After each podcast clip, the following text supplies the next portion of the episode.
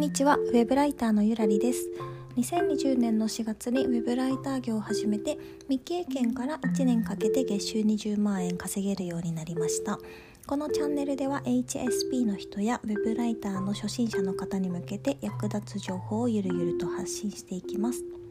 今回は離脱されない本文の書き方について紹介しようと思います。ちょっと今日あんまり体調が良くなくってですね。ちょっとテンション低めなんですけど緩めに話していこうと思いますのでご了承いただけると幸いです。で、えー、と前回ですね記事を書く時のリード文の書き方をご説明しました。リード文っていうのは記事の一番最初にあるものですね。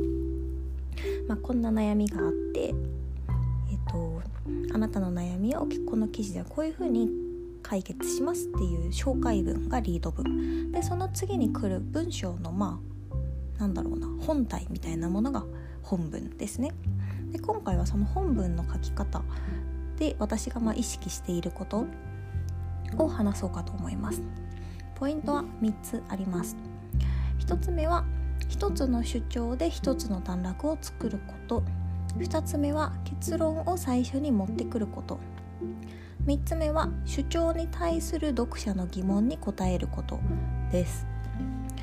1つ目はですね1つの主張で1つの段落を作るということ。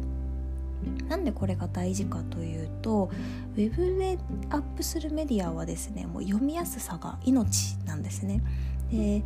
分かりやすい文章じゃないと読者は「え何これ何言ってんのか分かんないな」って思ってもうすぐ離脱してしまいます。なので例えばえっと、私がですね HSP が仕事が続かない原因と対策という記事を書きました。でこの本文はですねえっとえーと、と何て言うのかな大きく分けて2つにしていて HSP の仕事が続かない原因で大項目。でおすすめの対策法でもう一つの項目。で HSP の仕事が続かない原因という大項目の中でその原因を一個一個段落にして解説しています。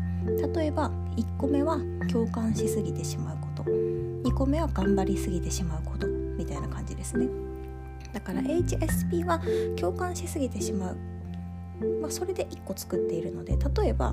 その段落の中で HSP の仕事が続かない原因は共感しすぎてしまうこと頑張りすぎてしまうこと職場環境に影響を受けることです。みたいな全部一つの段落で説明すると読者は多分混乱するんですね。みたいな感じで。なのでえっと一つの主張は必ず1個ずつ分けること。で情報が多くなりそうなのであればどんどん段落を細分化して、えー、と見出し3とか見出し4にしていっても大丈夫です。そんな感じであの、なんだろうな異なる情報が一つの段落に入り混じらないようにすることを意識するといいと思いますで2つ目は結論を最初に持ってくることまあ、これはよく言われることではあるんですけどウェブの文章だと特に結論最初に持ってくることが大切です。なんか記事を読んでもらいたいがために結論はなんか最後の方に持ってくるっていう人もいるんですけどもうそれだと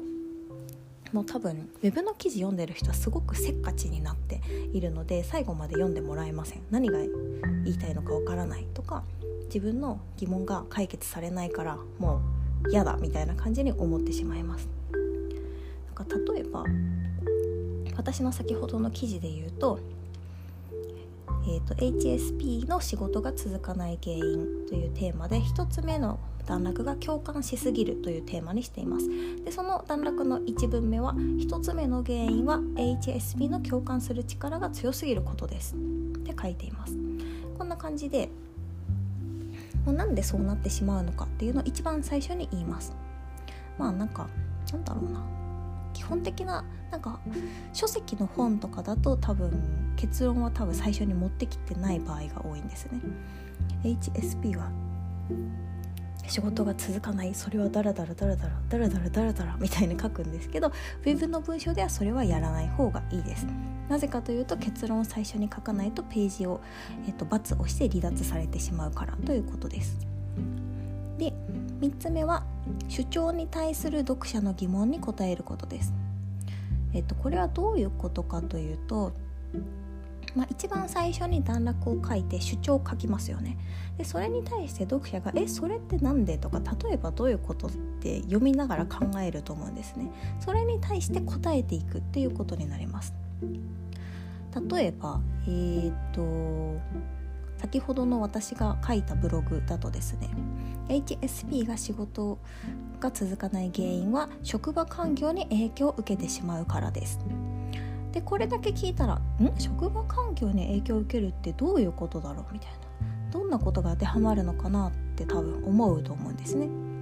でその後に私はこう書きました。例えば以下のようなことが挙げられます。